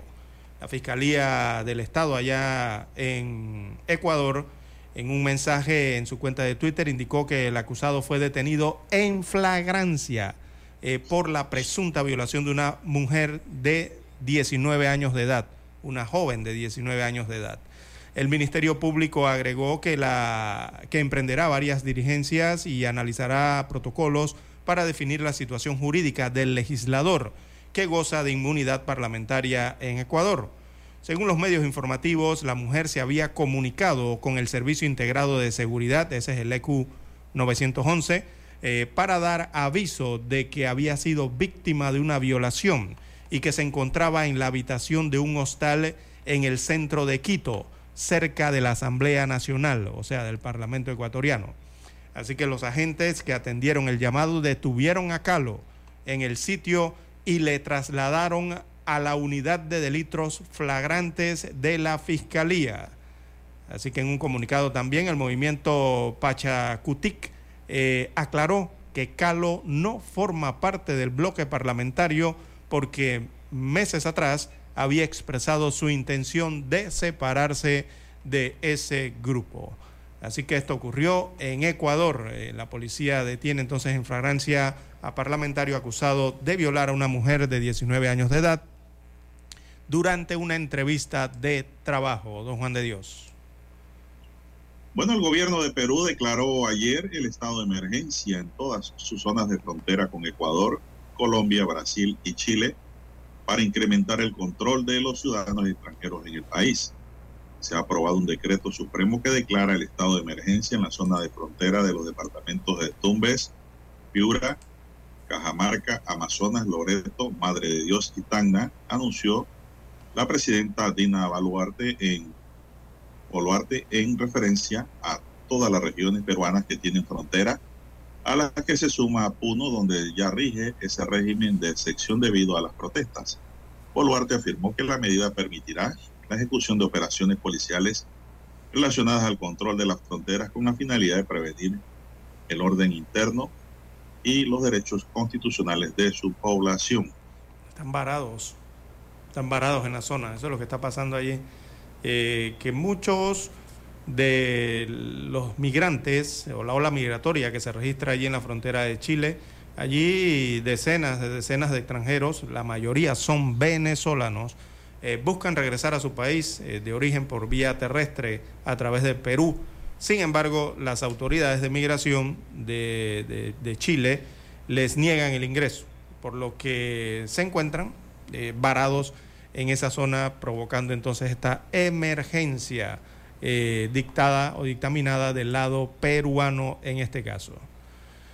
Bien, las 6.53, 6.53 minutos eh, de la mañana en todo el territorio nacional. En México, el presidente eh, López Obrador reaparece, ha reaparecido el día de hoy después de tres días eh, en medio de los rumores sobre su estado de salud. Recordemos que a, a AMLO, como se le conoce, le volvió a dar COVID-19. Oiga, este señor le ha dado tres veces COVID. Creo que sí, esta es la tercera vez. Así que este mandatario de 69 años eh, padecía o padece todavía ¿no? de la enfermedad que se le complicó porque se fue a una gira muy intensa ¿no? en el sur del país, eh, lo que provocó entonces un desmayo transitorio en su momento. Así que Andrés Manuel López Obrador, eh, positivo por COVID-19 por tercera ocasión, reapareció entonces en sus funciones como presidente eh, regular ya en México, don Juan de Dios. Bueno, el presidente estadounidense Joe Biden avisó este miércoles que un ataque nuclear de Corea del Norte contra Estados Unidos o sus aliados resultará el fin del régimen del líder norcoreano Kim Jong-un. Un ataque nuclear de Corea del Norte contra Estados Unidos o sus aliados es inaceptable y resultará en el fin de cualquier régimen que perpetúe esa acción, dijo Biden en una rueda de prensa en la Casa Blanca junto a su homólogo surcoreano Jong Suk Yeol. Este es uno de los mensajes más duros que ha pronunciado el mandatario estadounidense sobre Corea del Norte desde que llegó al poder en enero de 2021. Biden y Jong firmaron ayer miércoles un acuerdo para estrechar su cooperación militar frente a Corea del Norte y permitir que un submarino estadounidense con armas nucleares atraque, duerma allí en la península coreana por primera vez en 40 años. El pacto conocido como la Declaración de Washington incluye la creación de un mecanismo consulta bilateral que hará que Corea del Sur pueda participar activamente en los planes de Estados Unidos para responder a cualquier incidente nuclear en la región, incluido un hipotético ataque norcoreano. El acuerdo, sin embargo, no contempla el despliegue de ojivas nucleares en la península, enfatizó Biden durante la rueda de prensa. Estados Unidos retiró las últimas ojivas nucleares que tenía en la península coreana en 1991, cuando las dos Coreas se comprometieron en una declaración conjunta a no producir ni desplegar armas nucleares, un acuerdo de Pyongyang que ha sido violado repetidamente. Pero sí fue claro Biden en decir que si Corea del Norte ataca a Estados Unidos o a uno de sus aliados, se va por la borda el gobierno de Kim Jong-un palabras mayores, don César. Así es, eh, don Juan de Dios. Bien, eh, también a nivel internacional eh, tenemos para la mañana de hoy, oiga, mire, mire esta nota, don Juan de Dios, amigos oyentes, más de 85 personas mueren en una secta por no comer ni tomar agua. Esto ocurrió en África. Eh, eh, se ha dado la exhumación de 89 cadáveres en Kenia eh, asociados a una secta religiosa que ordenaba morir de hambre para llegar al cielo y encontrarse con Jesucristo. Esto abrió la pregunta de cómo responde el cuerpo humano, ¿no? Ante situaciones extremas eh, como esta, imagínese usted eh, las sectas eh, hasta dónde llegan, ¿no? Bueno, eso ocurrió en Kenia, don Juan de Dios. Fanatismo puro, don César. Así es, increíble, ¿no? El mundo. Bueno, don Juan de Dios, eh, en otra nota internacional, Panamá es noticia a nivel internacional también, don Juan de Dios. Esta nota tiene relación con nuestro país y es el tema de la falta de lluvia. Eh, y esto señalan a nivel internacional eh, muchos periódicos que está amenazando el funcionamiento del canal de Panamá.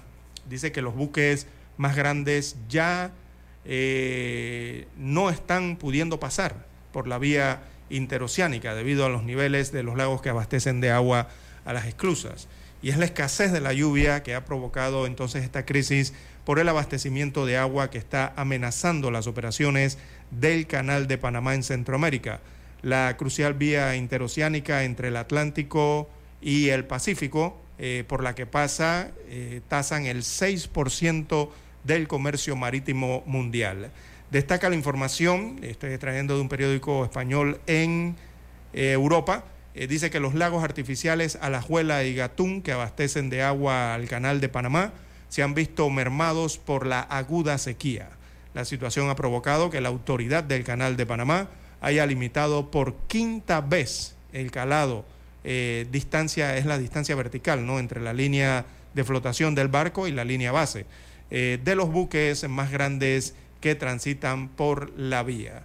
Así que hacen referencia al descenso del nivel de agua eh, de los afluentes eh, que abastecen de agua entonces esta ruta operada en Panamá.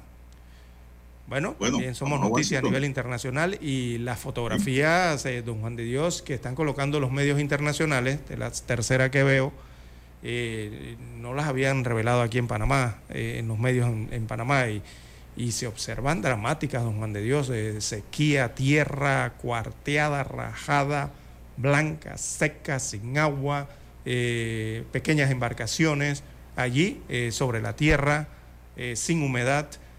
es las gráficas que muestran a nivel internacional. Vamos a Washington y regresamos con más noticias. Noticiero Omega Estéreo. El satélite indica que es momento de nuestra conexión. Desde Washington, vía satélite. Y para Omega Estéreo de Panamá, buenos días, América. Buenos días, América. Vía satélite. Desde Washington. Omega Estéreo, la radio sin fronteras. Desde Washington le saluda Alejandro Escalona. El miércoles los republicanos del estado de Montana prohibieron a la legisladora transgénero Zoe Zephyr participar en el Pleno de la Cámara por el resto de la sesión de 2023 en represalia por haber reprendido a sus colegas y participar en protestas sobre varios temas políticos. Se trata de la primera vez que un legislador de Montana es censurado en casi medio siglo. De esta manera concluye una semana de enfrentamientos entre ella y los líderes republicanos de la Cámara. Zephyr podrá votar y participar en comités, pero no puede discutir propuestas y enmiendas bajo consideración con los otros 99 miembros de la Cámara de Representantes de Montana por el resto de la sesión legislativa de 90 días que concluirá a principios de mayo. La escritora E. Jean Carroll testificó el miércoles que en 1996 Donald Trump la violó en una tienda por departamentos. La autora explicó que cuando ella escribió sobre la experiencia, Trump mintió diciendo que la violación nunca ocurrió. El juicio se produce después de que Trump, quien aspira nuevamente a la presidencia de Estados Unidos, se declaró inocente de haberle pagado a una actriz porno para que no dijera que tuvo algo con él. La Cámara de Representantes de Estados Unidos aprobó el miércoles por un estrecho margen un proyecto de ley para aumentar el techo de la deuda de la nación de 31.400 millones de dólares, desafiando al presidente demócrata Joe Biden al incluir radicales recortes de gastos para la próxima década. La votación mayoritariamente partidista de 217-215 marcó una victoria para el presidente de la Cámara de Representantes, el republicano Kevin McCarthy, quien espera atraer al presidente Joe Biden a las negociaciones sobre el recorte del gasto. En un momento en el que la tensión de los mercados a nivel global crece por las consecuencias de un posible impago de las obligaciones por parte de Estados Unidos, la secretaria del Tesoro estadounidense Janet Yellen advirtió que de no llegar a un pronto acuerdo para la elevación del techo de la deuda pública podría generarse una histórica catástrofe económica que podría elevar las tasas de interés por años. La funcionaria además señaló que es una responsabilidad básica del Congreso aumentar o suspender el tope del endeudamiento que supera los 30 mil millones de dólares, ya que de no cumplir Estados Unidos con sus obligaciones generaría una crisis que tendría un impacto directo en la calidad de vida de muchos de sus ciudadanos al provocar la pérdida de millones de puestos de trabajo, un aumento en el costo de las hipotecas y al generar préstamos más costosos para automóviles y tarjetas de crédito. Las declaraciones se dieron durante la participación de la secretaria Yellen en un encuentro con ejecutivos empresariales de California, donde agregó textualmente y citamos, un impacto elevaría el costo de los préstamos a perpetuidad. Las inversiones futuras serían sustancialmente más costosas, para luego agregar. El Congreso debe votar para elevar o suspender el límite de la deuda. Debe hacerlo sin condiciones y no debe esperar hasta el último minuto. La secretaria del Tesoro estadounidense además anticipó el difícil panorama que enfrentarían los empresarios estadounidenses al tener que trabajar con préstamos más costosos y agregó que incluso el gobierno federal podría quedarse sin fondos para pagar a las familias de los militares y de los ancianos que dependen de la seguridad social. Por su parte, la mayoría republicana en la Cámara de Representantes, liderada por Kevin McCarthy, presentaron hace pocos días una propuesta que serviría de base para la negociación con el actual gobierno, en la que sugieren un plan de recorte de gastos por más de 4 mil millones de dólares y un aumento del techo de la deuda de 1.500 millones de dólares. Sin embargo, algunos especialistas anticipan que el Senado, controlado por los demócratas, podría rechazar la propuesta. Héctor Contreras, Voz de América, Washington.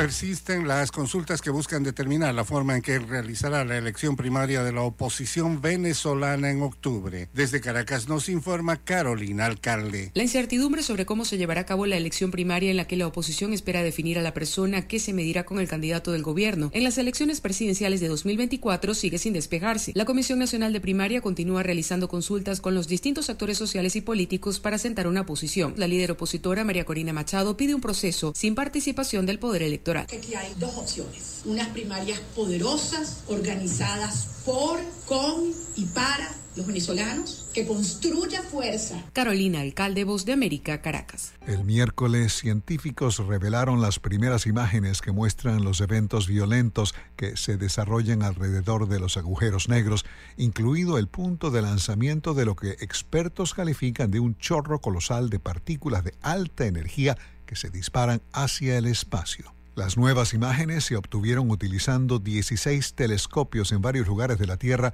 que esencialmente crearon un plato de observación del tamaño de un planeta. El agujero negro que se muestra en las imágenes reside en el centro de una galaxia relativamente cercana llamada Messier 87 o M87, localizada a unos 54 millones de años luz de la Tierra. Desde Washington vía satélite y para Omega Estéreo de Panamá hemos presentado Buenos Días América. Buenos días, América. Vía satélite.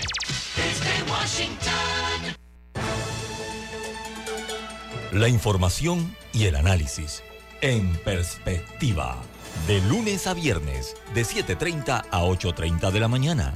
Con Guillermo Antonio Adames, Rubén Darío Murgas y Camila Adames Arias. En perspectiva. Por los 107.3 de Omega Estéreo. Noticiero Omega Estéreo.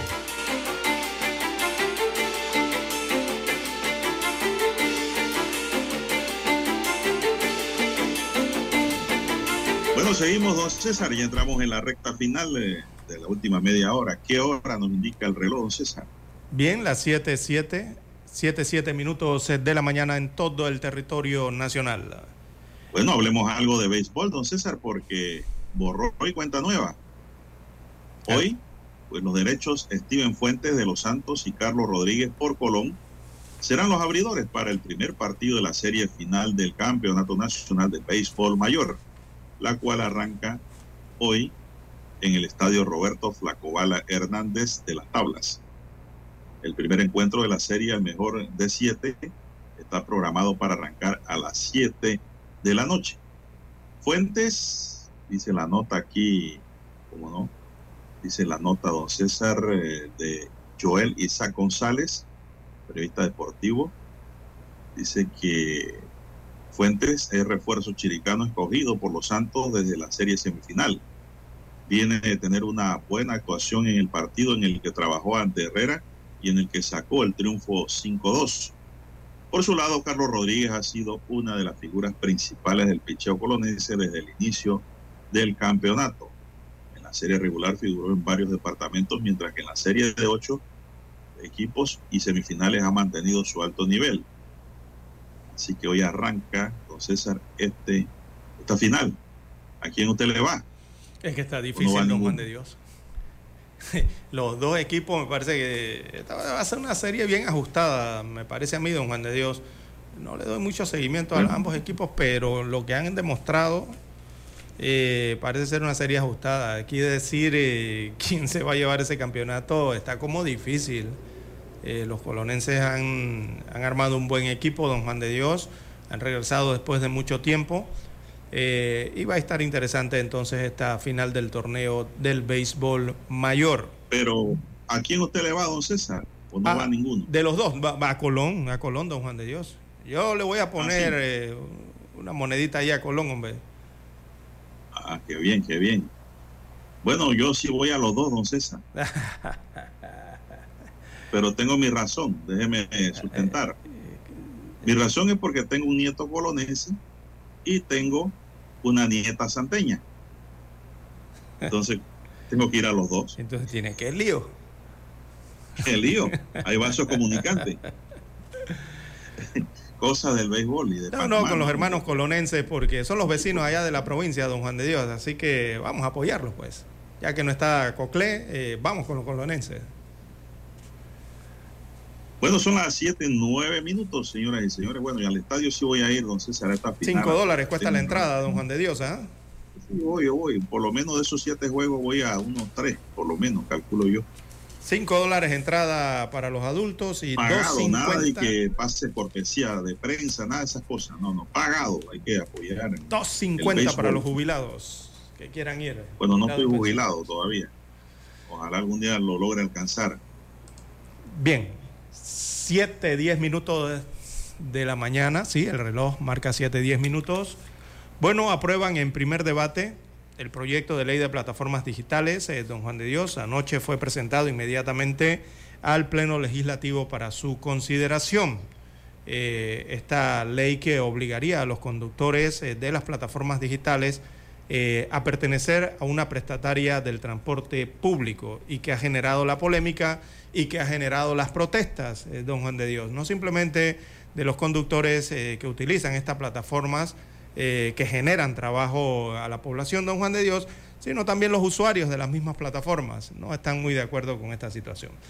Veamos la Comisión de Transporte y, perdón, de Comunicación y Transporte de la Asamblea Nacional aprobó el primer debate del proyecto de ley, el número 986, 986 es el número del proyecto que regularía las plataformas digitales en el servicio de taxi de lujo.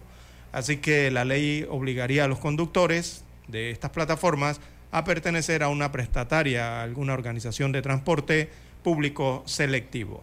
Abel Baker es diputado por el circuito 1-1 de Changuinola, de Bocas del Toro, perdón, sí, Changuinola.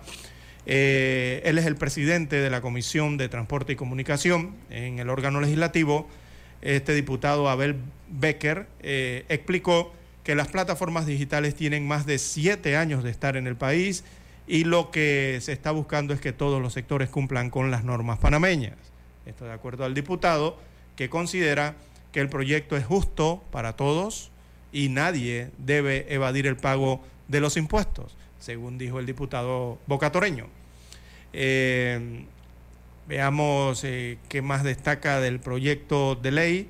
Eh, Luis Ernesto Carles también manifestó que algunas prestatarias quieren seguir negando la oportunidad a que el transporte se modernice de tal manera que sea el usuario el que elija el buen servicio, dijo el diputado del circuito 21 de Coclé. En tanto, miembros del sindicato de conductores de taxis urbanos, ese es el Psicotar, perdón, Psicotaur, esas son sus siglas, expresaron que es lamentable que se tomen estas decisiones arbitrarias y que todos aprueben sin tomar en cuenta a las bases. Eh, señalan ellos que esto fue aprobado de forma inconsulta, sin tomar en cuenta la opinión de las bases eh, de las plataformas. Don Juan de Dios, eh, ayer comenzaron ya una serie de protestas y piqueteos eh, por esta situación en calle 50, eh, semanalmente, o sea, diariamente a través de las semanas que han pasado. Habían especie de piqueteos y cierres temporales de esa vía calle 50 Unicanoro Barrio a la altura del Bladex o, Panafoto y se observaban un, grupo pequeño de los conductores de estas plataformas. Pero la cosa cambió el día de ayer, don Juan de Dios. En horas de la tarde volvieron a cerrar a las 4 de la tarde el cruce de la calle 50 eh, y era mayor la cantidad de protestantes, eh, es eh, evidentemente mayor, ¿no? Lo que se registró ayer en calle 50 protestando por este proyecto de las plataformas digitales, don Juan de Dios. Bueno, ¿y qué hay detrás de esto por parte de los diputados, don César? ¿Algún gran negociado? Es, es la polémica que hay al respecto, don Juan de Dios. ¿Qué sospecha usted? Recordemos que es que las plataformas digitales eh, en el mundo vinieron a transformar eh, eh, al mundo, sobre todo al mundo de trabajo, don Juan de Dios. ¿Por qué se utilizan plataformas? Plataformas digitales se utilizan en todas las formas de trabajo. Eh, usted está ahora mismo haciendo su trabajo desde una plataforma digital. Eh, el Uber lo hace a través de una plataforma digital. Eh, hay abogados, la medicina, médicos, diversas formas para trabajar a través de plataformas eh, digitales. Entonces, lo que está ocurriendo con el transporte de Don Juan de Dios es que se trabaja a través de plataforma digital, la llamada ¿no? del usuario a una plataforma digital para brindar o prestar un servicio de transporte de un punto A a un punto B. El detalle es que estas plataformas no están adjuntas a, a Pero- ninguna cooperativa, sindicato, prestataria en el país. Y la ley lo que busca realmente es que todos estos abonados a estas plataformas eh, paguen, o sea, eh, primero se Están adhieran regulados, don César, están regulados por una ley. por una ley. Y segundo, que se adhieran a una cooperativa, don Juan de Dios. Eh, y sabemos que esto en las concesionarias tienen que pagar para poder formar parte de la concesionaria. Y esos pagos de, la- de los taxis amarillos que hacen a sus concesionarias, don Juan de Dios, eh, son pagos que son entre 100, 200 dólares, ¿no? Anuales, me parece que tienen las anualidades. Ahora imagínese la cantidad que habría que pagar, ¿no? De los que usan las plataformas, los conductores de las plataformas. Uber tiene un cálculo de que hay unos 8 mil, eh, 8 mil aproximadamente conductores de Uber. Didi tiene otra cantidad adicional y hay otra que se llama Cabify, que también tiene otra cantidad adicional de conductores. Si usted suma esas cantidades, don Juan de Dios, estamos hablando de más de 10 mil conductores de plataformas privadas, eh, perdón, plataformas digitales. Y si se, si se adhieren a una concesionaria, don Juan de Dios, y quedan pagando 100, 200, 300 o lo que tengan que pagar a la concesionaria, usted multiplica allí la cantidad de dinero que tendrían que pagar a estas concesionarias. Eh, Bueno, yo sí creo, don César, que tiene que haber una regulación de la mejor manera posible. ¿Quiere que le diga por qué, don César? Por ejemplo, le voy a citar un botón antes de ir a la pausa, don la Roberto. seguridad, ¿no? Eh, el reglamento de tránsito habla que cuando un vehículo tiene un accidente, ¿no? Es responsable el conductor que provocó el accidente. Es responsable el dueño del vehículo vinculado al accidente. es responsable la aseguradora que ampara con una póliza el servicio comercial de transporte. Pero por ningún lado dice que solidariamente las plataformas que contratan esos carros también tienen responsabilidad social, eh, responsabilidad eh, solidaria para con el accidentado. Mire, no lo dice. ¿Por qué? Porque no hay una debida regulación de la materia, don César. Sí, hay una... Esas plataformas no están ni en Panamá. Hay un riesgo en la situación del empleo, eh, en la situación del goce de los ingresos también, de la protección social eh, y de otros beneficios ¿no? que se dan a través de las plataformas, pero que no son registrados eh, regularmente en Panamá. Eh, bueno, es la situación que ocurre con las plataformas. Eh, don Juan de Dios, 717. No conozco a nadie, a ningún accidentado en un taxi de eso, don César, privado, que la plataforma Uber o Skype o no sé cuál otra, en driver diga, oiga, yo soy parte de ese accidente y voy a pagar daños y perjuicios. Jamás lo he escuchado. Y hay que, hay que legislar también, señores diputados. Exacto, porque existen las oportunidades y los riesgos. Hay que hacer el cambio, don Juan de Dios. Noticiero Omega Estéreo. A esta hora establecemos contacto vía satélite desde Washington. Gracias a Banco Aliado. 30 años. ¿Qué quieres crear? La utilización de mensajes precisos contra Estados Unidos, la Unión Europea y el mundo occidental es un objetivo comunicacional de multiplataformas que se refuerza con la alianza entre Rusia y China bajo la misma premisa. Así lo analizan catedráticos reunidos por la Sociedad Interamericana de Prensa. con la idea de poner fin a lo que perciben como la hegemonía liberal o la hegemonía de Occidente con el liderazgo de Estados Unidos, en esto que llamamos el orden basado en reglas, y de los valores liberales que van acompañados a eso. ¿no? Y esta consideración, esta idea de poner fin a este orden internacional eh, que conocemos hasta hoy, en mi opinión, prevalece sobre cualquier otra consideración. Estos investigadores destacan el uso de medios de comunicación que se adaptan incluso a la audiencia de Centro y Suramérica con la narrativa de manipulación. se habla de que el gobierno de Ucrania es una marioneta de Estados Unidos y de otras potencias, esto haciendo referencia a la Unión Europea, que los funcionarios ucranianos son ultranacionalistas y también que apoyan o simpatizan al nazismo, o sea, con el nazismo, ¿no? Eh, una muy importante es que Occidente es un enemigo que desea destruir a Rusia, Otra pieza de esta expansión ideológica mencionada en el panel de la CIP es la cercanía de China hacia expertos, autores, periodistas, estudiantes o influenciadores con la meta de dominar el mensaje sobre la nación asiática. financiar seminarios tematizados, por ejemplo, en torno a, a- la ruta, a la, nueva ruta de la seda, por ejemplo, organizan y financian proyectos de investigación académica y luego tienen un programa muy ambicioso de becas. En el último, la última, la cumbre del CELAC del 2021, eh, China anunció la concesión de 5.000 becas y 3.000 capacitaciones para el periodo, periodo 2022-2024 solo para América Latina. En la conferencia se advirtió sobre la alianza de este proyecto con naciones como Cuba, Nicaragua y Venezuela. José Pernalete, Voz América, Miami.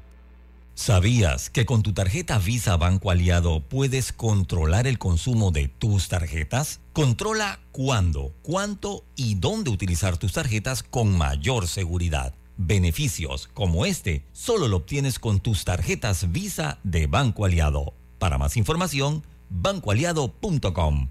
Banco Aliado, tu aliado en todo momento.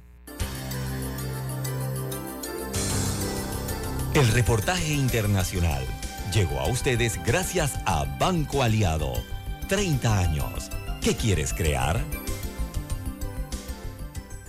Omega Estéreo. 24 horas en FM Estéreo. Problemas de tierra, reclamos por accidentes, despidos injustificados, reclamos de herencias, sucesiones, daños y perjuicios. Todo problema legal civil, penal y laboral, consulte al 6614-1445. Licenciado Juan de Dios Hernández le atiende. 6614-1445.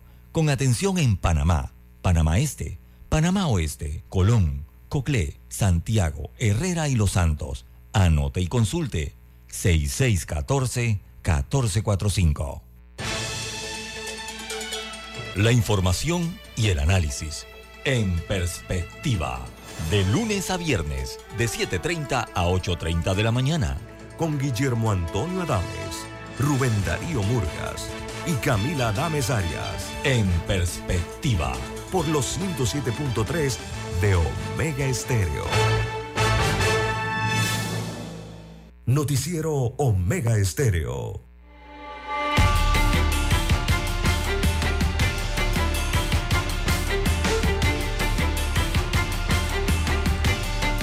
Bueno, son 7.22 minutos. La Asamblea Nacional, sin un quórum reglamentario, inició ayer el segundo debate del proyecto de ley de extinción de dominio y se declaró en sesión permanente que fue interrumpida por diversos recesos. Al abrir el debate, diputados de la bancada de CD, del PRD y el Molirena se retiraron del pleno y en un momento solo habían 26 integrantes de la Asamblea en sus curules. El debate lo abrió el presidente de la Asamblea, Cristiano Adamés, quien dijo que estaba a favor del proyecto y que sal- salvaba su responsabilidad. No la debo, tampoco la temo. Mi carrera política no tiene nada que ver con crimen organizado ni ninguna de sus variantes, dijo Adames. Sin embargo, su copartidario y presidente de la Comisión de Gobierno, Leandro Ávila, instancia que aprobó en primer debate el proyecto 625, cuestionó un tema tan sensitivo se pretenda discutir en segundo y tercer debate, faltando tres días para cerrar sesiones. Estoy de acuerdo con Ávila, es totalmente irresponsable cerrar eso en tres días. Ávila criticó que ni a la misma comisión que cargó el proyecto se le avisó que estaría en segundo debate. Hay que andar con cuidado porque después se le acusa a la Asamblea de aprobar proyectos a tambor batientes. Este pleno está vacío. Yo soy bobo, no sé si lo que se busca es ir a votación para que se rechace el proyecto porque no hay los votos, preguntó Ávila. Bueno, está accidentado este tema, don César, y ya mañana se acaban las sesiones, ¿verdad? Y creo que esto no va a ser aprobado, don César. Aprobarlo ya es como quien dice un pisa y corre. Hay que, hay que darle tiempo al tiempo. No hay apuro. Son las 7 con 24 minutos, señoras y señores, Ok, 7 24 minutos en su noticiero Omega Estéreo, el primero con las últimas. ¿Qué más tenemos? Bueno, también en la Asamblea Nacional eh, llamó mucho la atención, ¿no? Eh, o hizo ruido eh, una propuesta de ley para importar desechos peligrosos al país. eh, don Ah, no. Dios. Más basura. Increíble, no podemos con la basura, los desechos sólidos de hogares y de casas y de industrias eh, que tenemos aquí en Panamá, don Juan de Dios. Todos los días usted atraviesa calles de la ciudad y en ciertos sectores se encuentran los conocidos cerros de pataconcitos, ¿verdad? En esquinas. Si no podemos con eso, don Juan de Dios, ni mantener limpia la ciudad. Eh, aquí se ha presentado un proyecto de ley eh, para poder, para permitir que se pueda importar desechos peligrosos de otro país hacia Panamá. Imagínese bien. usted. Imagínese usted, ¿ah? Así que, que no tenemos ni un vertedero sano ni siquiera con eso. y vamos a importar. ¿Quién sería ese genial diputado que llevó eso a la Asamblea? No sé. Eh, es el diputado de apellido Castillo, Víctor Castillo se llama el diputado. Creo que este es Víctor Castillo Ah, de Juan Díaz, ¿verdad? Juan Díaz. Eh, ha traído esto eh, y este proyecto de ley eh, busca eliminar al final, don Juan de Dios, eh, sustituir o eliminar eh, la ley 8 o artículos de la ley 8 de 1991. Esa ley de 1991 fue la que prohibió toda importación de desechos tóxicos o contaminantes de cualquier categoría al país. Y señalaba esa ley 8 de 1991 que el que haga eso, o sea, que incurre, eh, el que haga eso incurre en una pena de prisión y de sanción pecuniaria, ¿no? A las personas que violaran esa disposición desde 1991. Bueno, con este proyecto de ley se busca eliminar unos artículos de esta ley del 91 eh, para permitir entonces que eh, se pueda importar, o sea, traer desde otro país del mundo, traer desechos peligrosos al país. Aquí. A- aquí. Entonces, ¿Y para qué? Eh, bueno, imagino Sí, que pero- habrán de... Panamá no es un país de industria reciclable. Exactamente, eso, eso no hay aquí. Eh, tendrían que lo vendan a Japón y a China. Exacto, entonces tendrían que construirse, darse las adecuaciones, ¿verdad? Para eh, tener instalaciones eh, que puedan Eso. recibir ese tipo de desechos peligrosos. Eso por una parte, pero lo otro es que hay que ver dentro del país también, porque si construyes infraestructuras de esas dentro del país es porque tú también las puedes utilizar.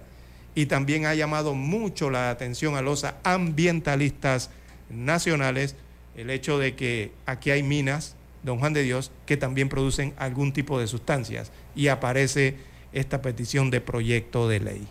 Bueno, no tenemos Pero tiempo ese es un para tema más. que hay que darle más profundidad, don César, porque Así se nos acabó el tiempo.